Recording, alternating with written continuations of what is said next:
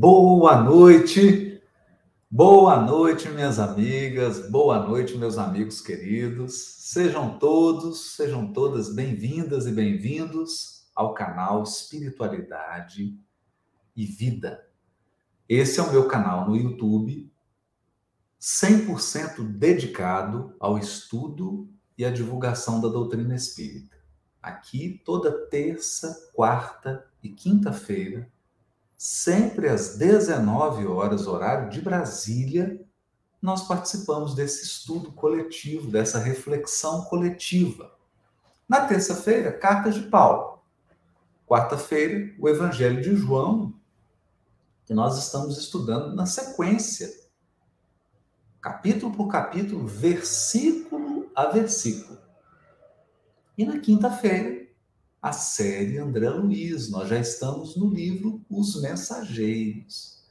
Quem ainda não assistiu aos episódios anteriores, faça isso. É bom você maratonar, assistir todos os episódios anteriores, para que você fique alinhado, fique no mesmo ponto da maioria do grupo que está estudando aqui e acompanhando semanalmente. Né? Nós vamos retomar hoje o estudo do capítulo 2. Capítulo 2, estamos no capítulo 2, versículo 1 a 12, as bodas de Caná. Estamos comentando sobre o significado do casamento, o significado das bodas no texto bíblico. A gente já falou muita coisa aqui, né? vamos retomar um pouquinho e vamos avançar. Mas antes disso, eu quero cumprimentar Francisca Cesarini, de São Paulo, a Adna Monteiro, a Dionísia Lima, a Patrícia Bispo, a Célia Regina, Irani da Silva, a Patrícia de Villemor, ela é de, da Argentina, está nos dando aqui buenas noches. Né? Buenas noches, Patrícia. A Rosilda Rosa, a Cícera Mello, a Rejane Silva, a Ribeiro Luciana, Marluce Freire, a Luzia Ribeiro, Eunice Favarim, está falando de São José do Rio Preto, a Tânia, a Graça Marisa Moraes, a Joselândia Araújo, a Marta Pila, Leila de Araújo, a Maria Helena Caté, Elba Venâncio, o Fábio Torres, a Dionísia Vieira, Maria Alveni Chamisso, Kátia Cristina, Magali, a Maria Carvalho. Então, sejam todos bem-vindos e vamos retomar aqui o nosso estudo, as nossas reflexões a respeito desse tema importantíssimo, né? Esse tema aí das bodas de Caná. No episódio anterior, nós comentamos que as bodas representam um grande símbolo da literatura bíblica. Um grande símbolo. E toda vez que nós nos referimos à literatura bíblica, nós temos que pensar em uma sociedade de dois mil, três mil anos atrás. Nós temos que pensar em uma sociedade oriental, lá das terras da Palestina, de Israel. Nós temos que pensar numa sociedade que vivia da agricultura e do pastoreio de ovelhas, de rebanhos de animais pequenos, pouco gado. Então, um povo agricultor e pastor. Esse era o universo. Durante muito tempo, esse povo peregrinou, vivendo em tendas.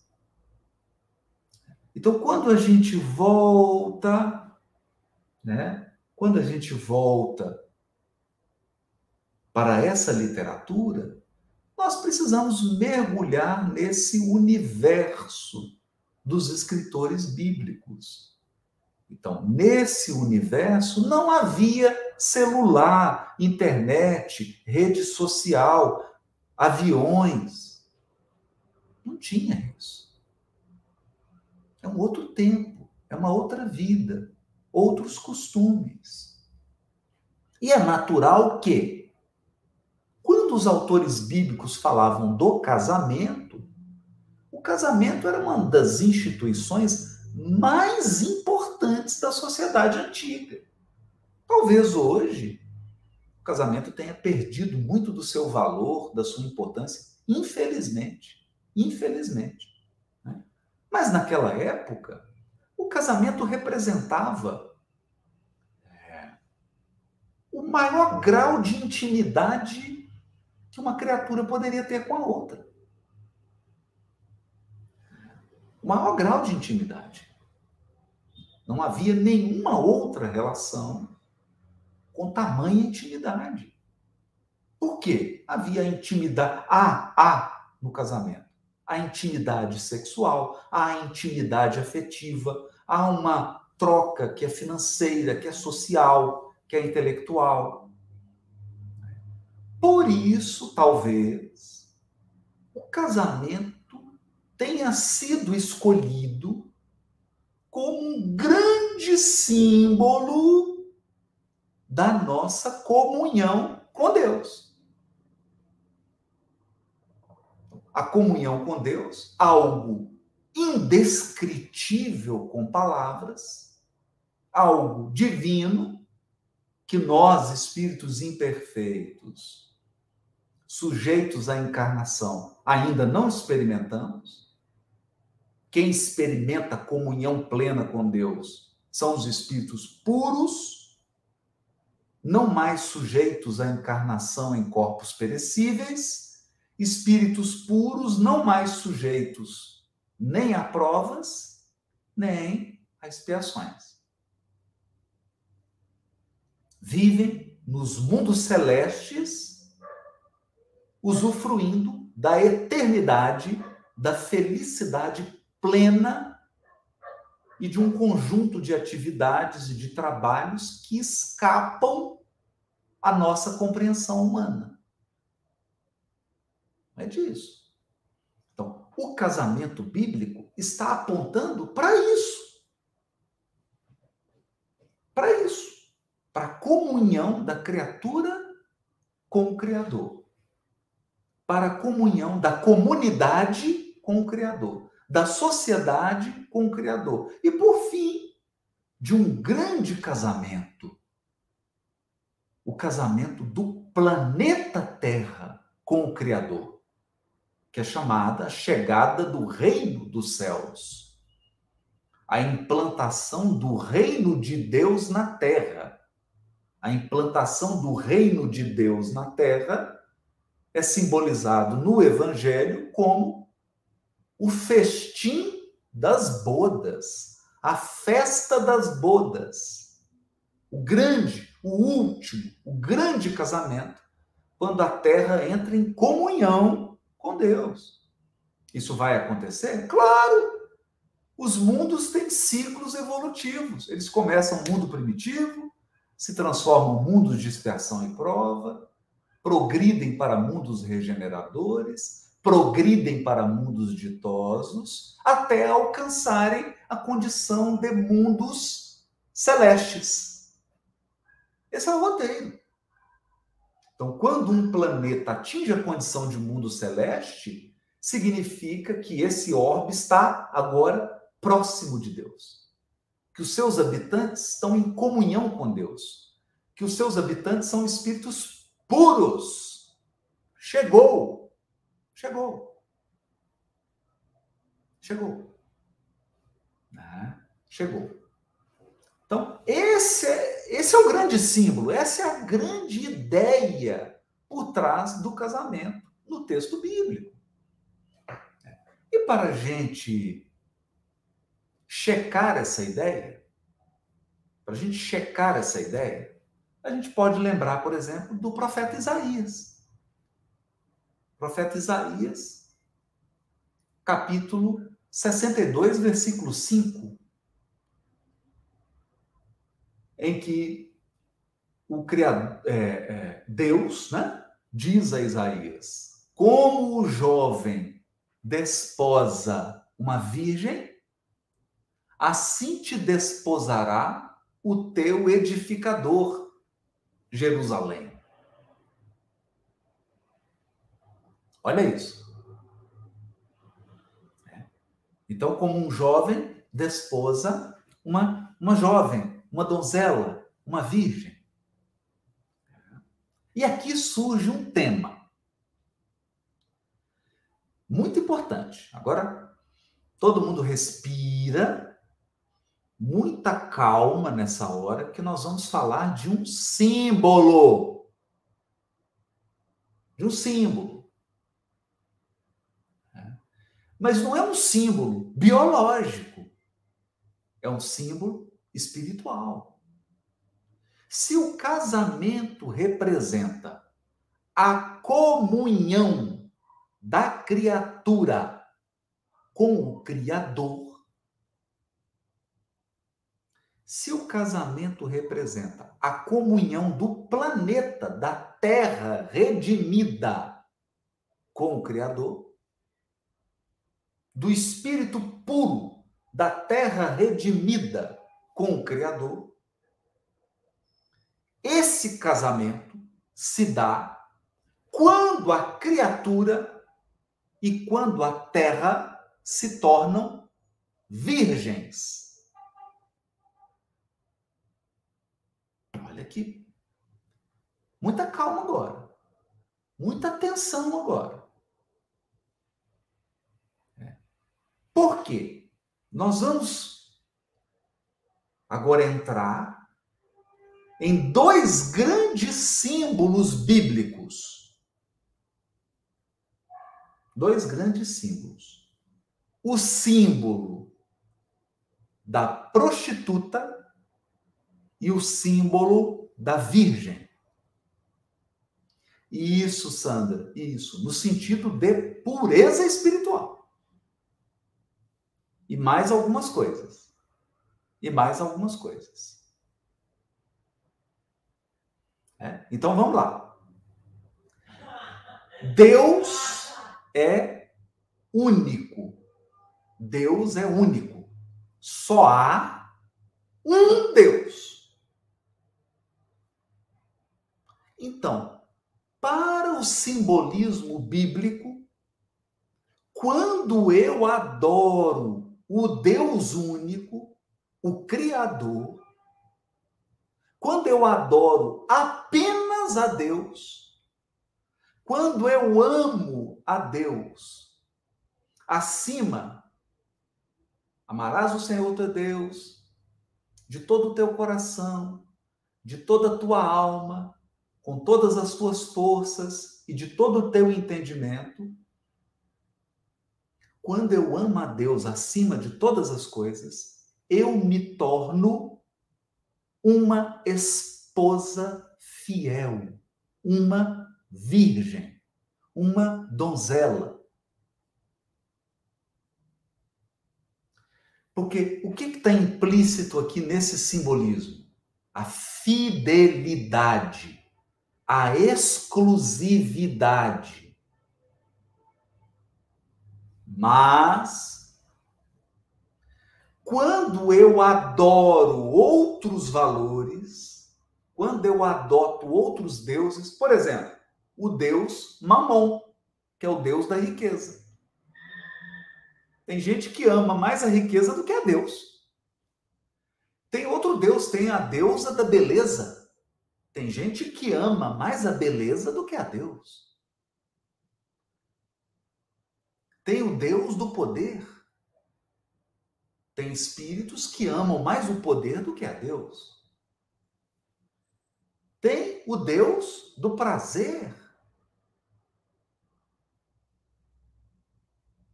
Alguns adoram mais ao prazer, ao gozo, do que a Deus. Então, quando eu adoro vários deuses, e aqui é sutil, gente. Aqui é sutil. Eu me torno idólatra. Idólatra. O que é o idólatra? Ele ama pessoas ou coisas acima de Deus. Por exemplo, tem criaturas que idolatram outras criaturas. Então, tem criaturas que colocam um ser humano acima de Deus. Elas confiam mais num ser humano do que no próprio Deus. Isso é idolatria. No Velho Testamento, a idolatria é chamada de prostituição. Prostituição. Por quê? Por que a idolatria é chamada de prostituição? Porque ao invés de amar a Deus sobre todas as coisas, de todo o coração, de toda a alma, de todas as forças e de todo entendimento, eu começo a amar outros elementos além de Deus. Então, é como se eu é como se eu tivesse muitos maridos.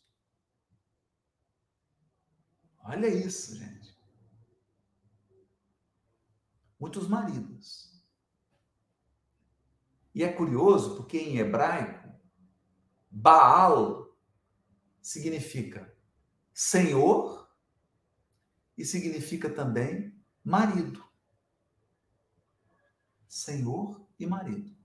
Nós vamos ver isso quando a gente for estudar o capítulo 4 do Evangelho de João. Nós vamos estudar a passagem da mulher samaritana. E aí nós vamos explorar melhor isso. Mas aqui o importante é a gente entender isso.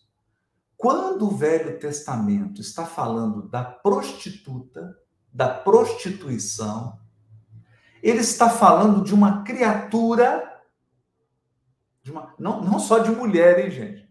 Está falando de um, de um ser, de um espírito, ou de uma sociedade, ou de uma comunidade ou da terra, da terra, como idólatras que adoram, adoram outros deuses além do Criador, do Todo-Poderoso. Do Todo-Poderoso. É?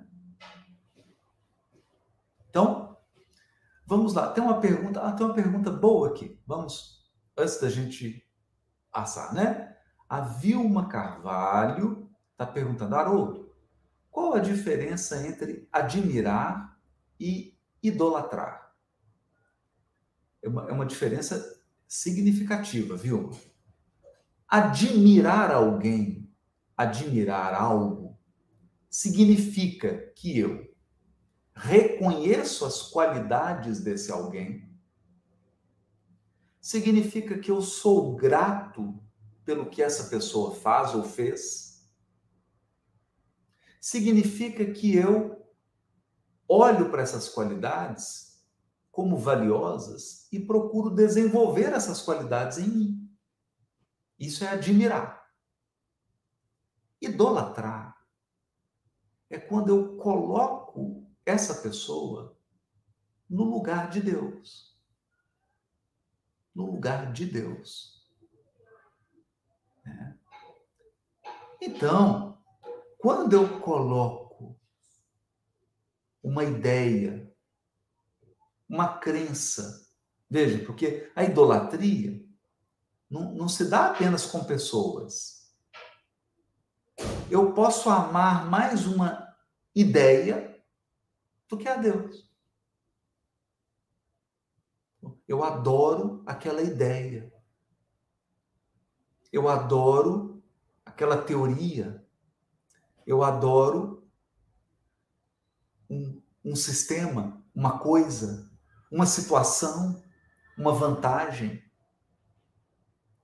Quando isso acontece, eu estou debaixo da idolatria. E o que é. Vejam, isso é muito importante. Quando a gente vai estudar as leis morais que estão no livro dos Espíritos, a terceira parte das leis morais, a primeira lei é a lei de adoração. A primeira parte é a lei de adoração. E o que a gente aprende na adoração? Você se torna tudo aquilo que você adora. Presta atenção. Vou dar um exemplo simples. Vou dar um exemplo simples. Quando você adora algo, a sua aparência, seu modo de falar, seus pensamentos, seus comportamentos começam a refletir aquilo que você adora. É só você pensar num torcedor fanático de um time. Só você pensar num torcedor fanático, uma torcedora fanática de um time. Nós nos tornamos aquilo que nós adoramos. Por isso que a primeira lei é a lei de adoração. Quando nós adoramos a Deus, nós nos tornamos divinos. Quando eu adoro a Deus, eu me torno o quê? Divino. Porque eu não me torno aquilo que eu adoro. Por isso que Jesus disse no Sermão da Montanha, capítulo 7, sede perfeitos, como é perfeito o vosso Pai que está nos céus. Que, que isso significa? Adorar a Deus buscar o amor e a sabedoria de Deus para me tornar divino. Se eu adoro outra coisa, ou se eu adoro várias coisas, inclusive a Deus, eu me torno idólatra, ou na linguagem bíblica, prostituta. Isso vale para o homem, para a mulher, para a cidade, vale para a terra. Querem ver? Olha Isaías, capítulo 1, versículo 21. Esse é o primeiro capítulo de Isaías, versículo 21. Isaías diz assim: Como se transformou em prostituta a cidade fiel Veja, ele está falando de Jerusalém. De Jerusalém. Importante. Está dizendo que Jerusalém se tornou prostituta. É óbvio, gente, que isso aqui é uma metáfora. É óbvio que isso aqui é um símbolo né? É um símbolo, é uma metáfora. Uma cidade prostituta, a cidade de Jerusalém, o que, que Isaías está querendo dizer? Que a cidade do povo hebreu, a principal cidade do povo hebreu, cuja missão era divulgar o monoteísmo Olha isso. Divulgar o monoteísmo, estava divulgando outros deuses, estava adorando outros deuses, outras ideias, outros valores, ou até pessoas. Então, Jerusalém, a comunidade que vivia em Jerusalém, se tornou idólatra, se tornou prostituta. Perceber? É. Então, nós temos um profeta que é Oséias, capítulo 2. Agora, o livro do profeta Oséias, capítulo 2 e capítulo 3. Em Oséias, o que, o que aconteceu? Em Oséias, ele viveu uma experiência de traição da sua mulher. Então, a mulher de Oséias cometeu adultério e abandonou Oséias. E ele ficou muito triste, muito abalado com aquilo. E aí toda a profecia de Oséias, né, todo, todo o livro de Oséias, é um livro em que, no simbolismo do Velho Testamento, Deus está ensinando a Oséias que Jerusalém e Samaria são duas esposas que se tornaram prostitutas.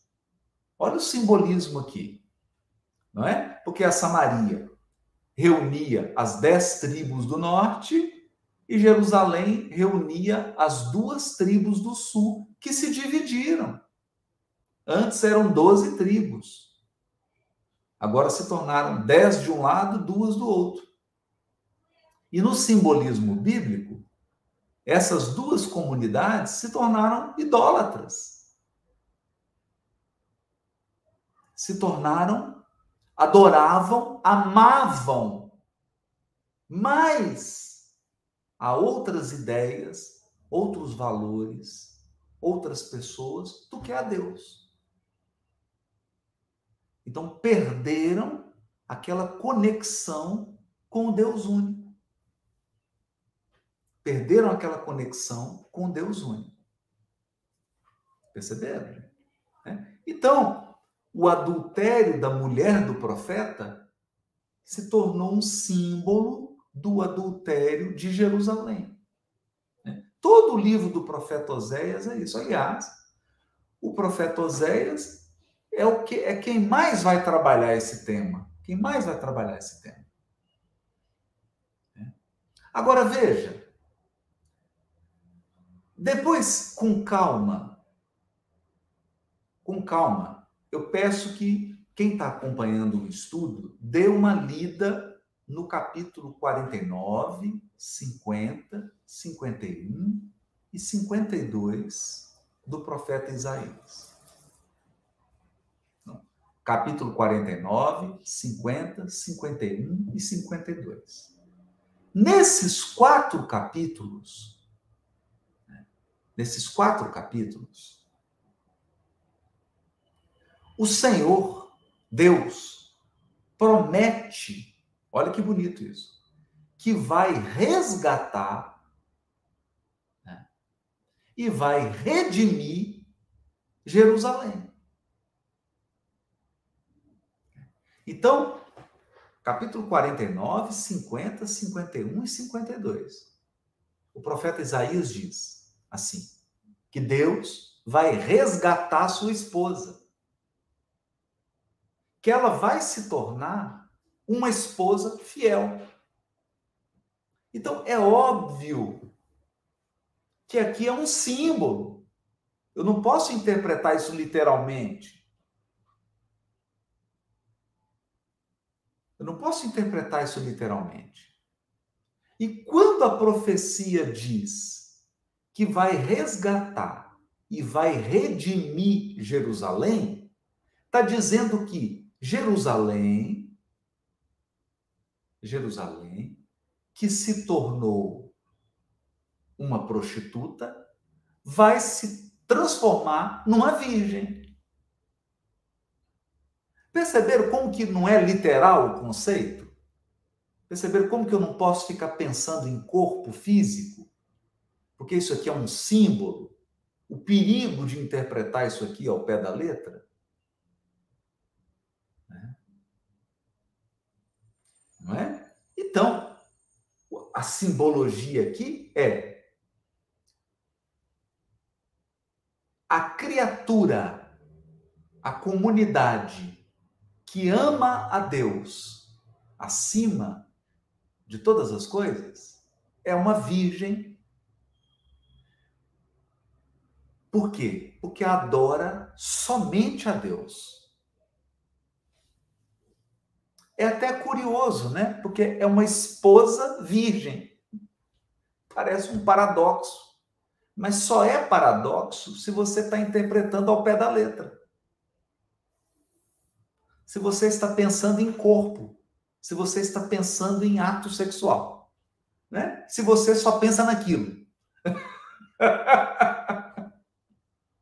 né? Então, se você só pensa naquilo, fica difícil você entender como que uma esposa virgem né? Perceber? É um símbolo. É uma metáfora. Né? É uma metáfora da pureza, da entrega total, da comunhão plena. Plena. Então, gente, eu vou pedir encarecidamente, encarecidamente, nós vamos estudar aqui no Evangelho de João, nós vamos estudar aqui no Evangelho de João várias passagens que vão tocar nesse tema do casamento, da prostituta, da pureza. E a, a virgem, aqui no símbolo bíblico, é um sinônimo da comunhão plena com Deus. Então, troca a palavra virgindade por comunhão plena com Deus. Plena. Plena. Eu estou falando de comunhão total. Não parcial. Não limitada não é uma comunhão de um aspecto ou de outro. É uma comunhão plena. Plena. Comunhão plena com Deus. Então, nesse sentido, a esposa Jerusalém é uma esposa virgem. É uma esposa em comunhão plena. Agora, vamos lá, até aqui todo mundo entendeu? Todo mundo entendeu aqui? Né? Bom, tem uma perguntinha aqui do Luilson Felipe. Haroldo, Maria de Magdala era prostituta mesmo ou entra nesse simbolismo? Luiz, aí você está fazendo duas perguntas complicadas. Porque você está misturando a pessoa humana, a pessoa humana que viveu, que conviveu com Jesus, e o símbolo bíblico que se tornou Maria de Magdala. Então tem que tomar cuidado com isso. O, todos os símbolos bíblicos foram construídos com base em fatos reais. Mas o símbolo não é o fato, não é a pessoa. Não é a pessoa. É? Então, eu recomendo, se você quer estudar sobre a pessoa, a pessoa com CPF, carteira de identidade, eu recomendo você abrir o livro Boa Nova, Boa Nova, e lá você vai ter notícias históricas de Maria de Magdala.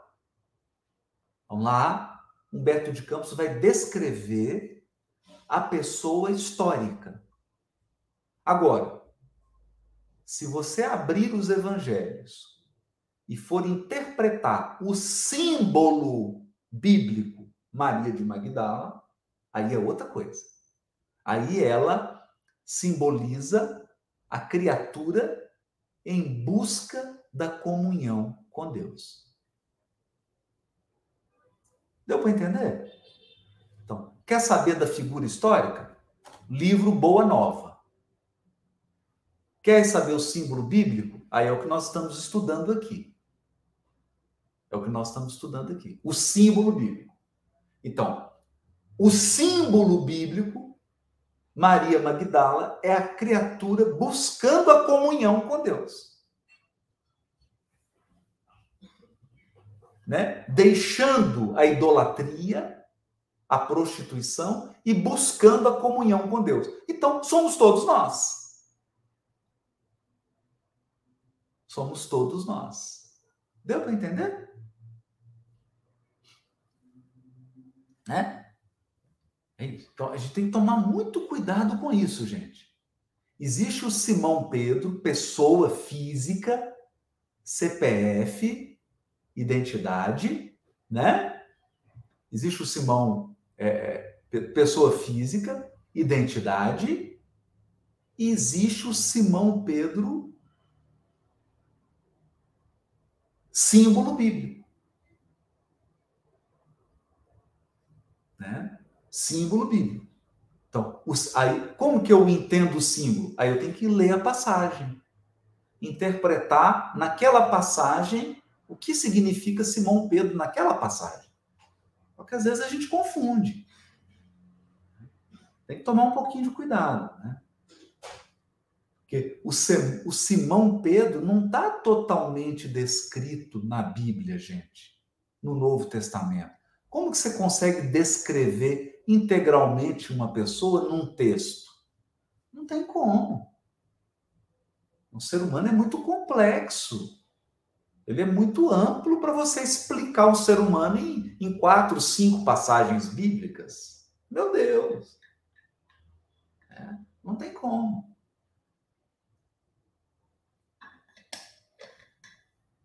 Bom, agora vamos vamos prosseguir. O que Isaías, agora, agora é o raciocínio mais importante, gente. O raciocínio mais importante. Se o profeta Isaías está dizendo no capítulo 1, versículo 21, que Jerusalém se transformou em uma prostituta. Então, Jerusalém, a esposa, se transformou numa prostituta.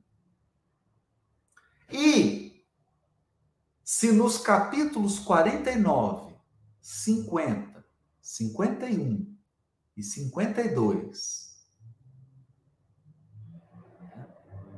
Isaías está dizendo que Jerusalém será redimida, que essa prostituta será resgatada e será redimida.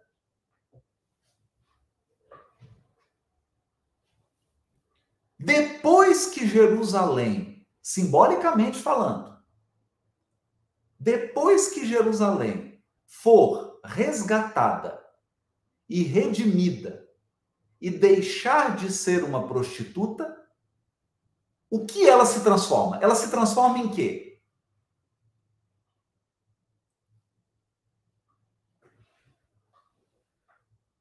Em que ela se transforma? A, me, a mesmo raciocínio vale para a terra. Isso, se transforma numa virgem. Isso aí, Dionísia. Perfeito. Uma esposa virgem. Ou seja, em comunhão plena com Deus. Não é isso? Todo mundo acompanhou? Uma esposa fiel, uma esposa virgem. Nossa, mas esposa virgem? É, gente, é o símbolo. Para de pensar em corpo. Para de pensar em, em ato sexual. Não é isso.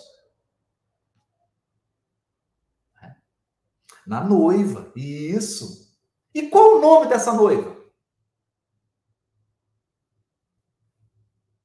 A Jerusalém que se perdeu a Jerusalém que se prostituiu, a Jerusalém que se apaixonou por ideias, ideias políticas, ideias religiosas, por pessoas, por reis. Começou a adorar a pessoas e a ideias mais do que a Deus.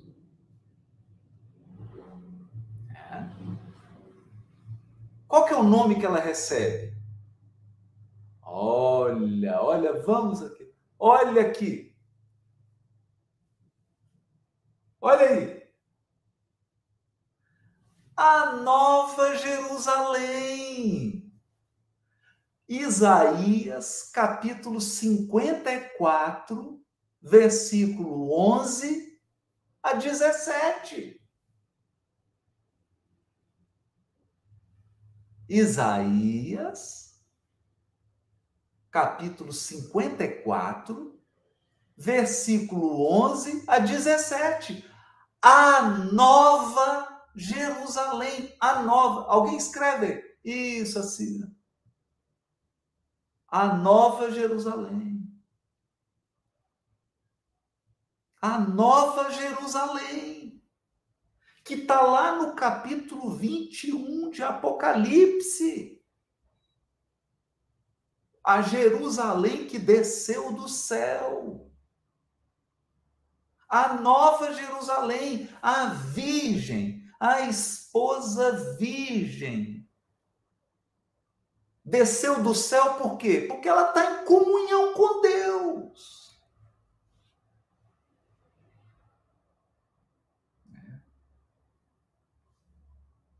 Agora é óbvio, gente, que Jerusalém não é uma cidade. Jerusalém é um símbolo da terra. Jerusalém é um símbolo da humanidade terrestre, da humanidade terrena.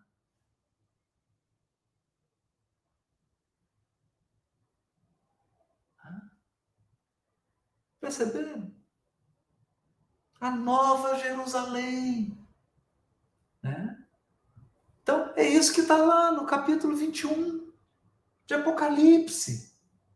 Então, a velha Jerusalém, Isaías capítulo 1, versículo 21, se transformou em prostituta. Aí Isaías diz que Jerusalém será resgatada e redimida. Resgatada e redimida. E vai se transformar na nova Jerusalém. Qual que é o raciocínio aqui?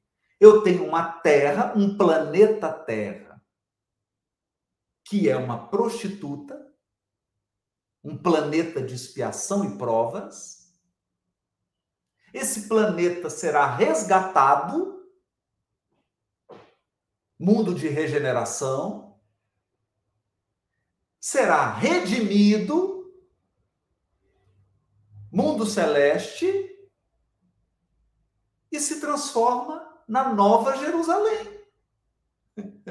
Nova Jerusalém não é mundo regeneração, não, gente. É mundo celeste. A comunhão se dá quando se torna mundo celeste. A comunhão plena ela começa no mundo de regeneração. Fica mais forte, né? O noivado, né? Ali você começa no mundo de regeneração, concretiza no mundo ditoso e finaliza no mundo celeste. É. Perceberam, gente? Perceberam? Todo mundo compreendeu? Todo mundo compreendeu? Né? Todo mundo compreendeu? Então, o que nós estamos querendo dizer aqui? Por que Jesus começou o evangelho nas bodas de Caná? Por quê? ele começou nas bodas de Caná para mostrar o final do processo. Ele começou com as bodas de Caná para nos mostrar qual é o objetivo final dele. Qual é o propósito final do Cristo? Qual é o plano final do Cristo para a terra? Qual é o plano? Levar a terra à condição de mundo celeste. Ele diz isso. Nenhuma das ovelhas que o Pai me confiou se perderá. Nenhuma. Eu vou redimir todas. Todos vão se tornar espíritos puros. Esse é o compromisso que ele fez.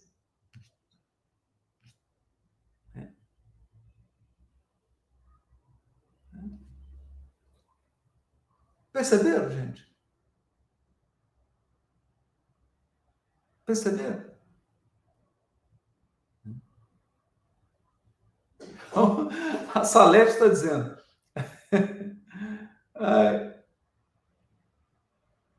Ó, a Salete está dizendo. Compreendi, mas é muita informação. Vou ter que me debruçar e estudar. Exatamente, Salete. É muita informação. Né? Então, isso aqui tem que assistir várias vezes o episódio, assistir várias vezes, várias vezes, meditar, pensar. Não é fácil, né? né? Não é fácil. Né? Tem que dar, dar trabalho mesmo, né? Dá trabalho. Né? Então a gente demora um tempo, né? Até até a gente poder compreender. É isso mesmo, é isso mesmo né? Tem que ter, a gente tem que ter paciência e trabalhando sim, porque são muitos símbolos, né? São muitos símbolos. Então vamos aqui colocar um resuminho. Olha que bonito aqui o resuminho da Andréia Coutinho. Né? A Nova Jerusalém é igual à terra redimida em comunhão com Deus. Esse é o objetivo de Jesus. Qual é o plano de Jesus para a terra? Transformar a terra em uma terra redimida em comunhão com Deus.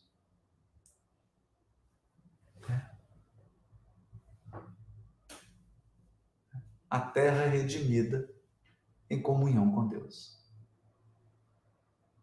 Maravilhoso, né? Não é maravilhoso? Então, minhas amigas, meus amigos, é isso. Então, por isso que são bodas de Caná. Bodas de Caná. No Evangelho de João, a primeira manifestação pública de Jesus como Messias, como Cristo, se dá nas bodas de Caná nas bodas de Caná. Por quê? As bodas de Caná são um símbolo do trabalho que Jesus vai fazer com o planeta. O trabalho que ele vai fazer com o planeta. Qual o trabalho que ele vai fazer com o planeta? Ele vai transformar água em vinho. Mas isso, no próximo episódio, no próximo episódio. No próximo episódio, nós vamos estudar o vinho messiânico, o vinho do Messias, a água transformada em vinho.